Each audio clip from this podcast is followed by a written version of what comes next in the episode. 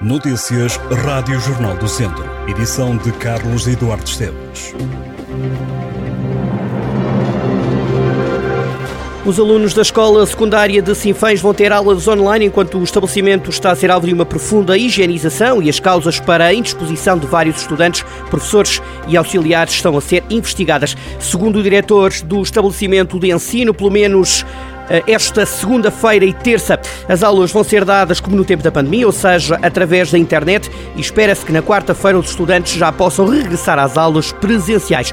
Neste momento, as autoridades regionais de saúde estão a fazer análises para despistar o foco que esteve na origem de uma possível intoxicação que na última quinta-feira afetou 55 estudantes, 4 professores e 2 auxiliares. Ao Jornal do Centro, o diretor Avelino Evaristo confirmou que a escola só reabrirá depois de conhecidos os resultados de análises que foram feitas.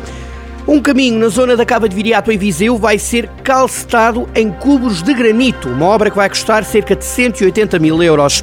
O caminho está bastante degradado, facto que se agrava com os dias de chuva, que dificultou ainda mais a circulação automóvel e pedonal naquela zona.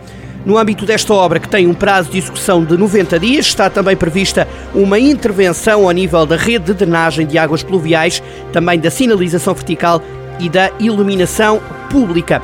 O Presidente da Câmara de Viseu, Fernando Ruas, fala de uma obra fulcral para melhorar o dia a dia de todos os utilizadores do caminho, garantindo uma mobilidade adequada, assim como outros aspectos indispensáveis, como as águas pluviais e a iluminação.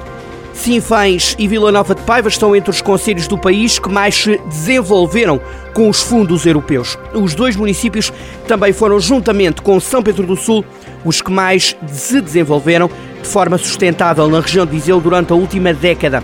As conclusões resultam de um estudo divulgado pela Universidade de Aveiro sobre o impacto e a eficácia dos fundos estruturais de desenvolvimento dos municípios portugueses. De acordo com a investigação, Sernancelho foi o município da região que recebeu mais fundos per capita e Santa Combadão que obteve menos dinheiro. Viseu está entre as cidades que registraram menos crescimento e que também receberam menos apoios europeus per capita. Nelas foi o único conselho do distrito que cresceu menos e que mesmo assim teve direito a um envelope acima da média. Ainda segundo os dados da Universidade de Aveiro, Penedono foi o município do distrito com a maior taxa de eficiência relativamente à aplicação de fundos comunitários, seguido de Vila Nova de Paiva e Santa Combadão, 56%. Viseu foi o conselho menos eficiente, com uma taxa de cerca de 20%. Uma bengala com sensores e GPS, que é alimentada por painéis solares, é a ideia já recriada em protótipo de Rodrigo Carvalho, um jovem de 20 anos, natural de Paredes da Beira, no Conselho de São João da Pesqueira. O conceito de bengala com sensores que alertam para a aproximação de um obstáculo não é novo, mas uma bengala com estas características que seja sustentável e autónoma não existia, pelo menos até agora. O jovem contou ao Jornal do Centro que tudo começou no verão passado, quando se lembrou de criar uma bengala 100% sustentável. Pesquisou, fez muitos desenhos, muitos cálculos, selecionou componentes e em setembro decidiu pôr mãos à obra e criar o protótipo que agora dá a conhecer com orgulho. Rodrigo Carvalho é aluno do Instituto Politécnico de Viseu e espera arranjar alguém que pegue na ideia e o ajude a tornar o sonho numa realidade. No futebol, Académico Viseu e Tondela perderam este fim de semana. O Tondela jogou diante do Benfica B e perdeu pela primeira vez a jogar fora de casa. No Seixal, os Oriverdes foram derrotados por 2-1. Marcelo Alves marcou o único gol do Tondela, que fica em oitavo lugar com 26 pontos. Já o Académico perdeu contra o líder do campeonato. Os comandados de Jorge Costa foram derrotados pelo Moreirense por 1-0. Académico está em quarto lugar com 31 pontos. No Campeonato de Portugal, só o Mortágua pontuou, Castro Daire e Rezende perderam.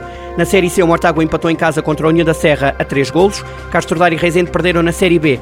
O Castro Daire foi derrotado a jogar fora de casa por 1-0 contra o Alpendurada.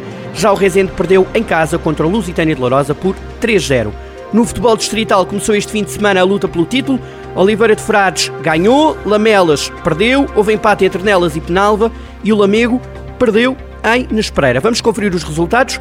Oliveira de Frades 2, Mangualde 1, Nespereira 3, Lamego 1, Nelas 0, Penalva 0, Lamelas 1, Sinfães 2.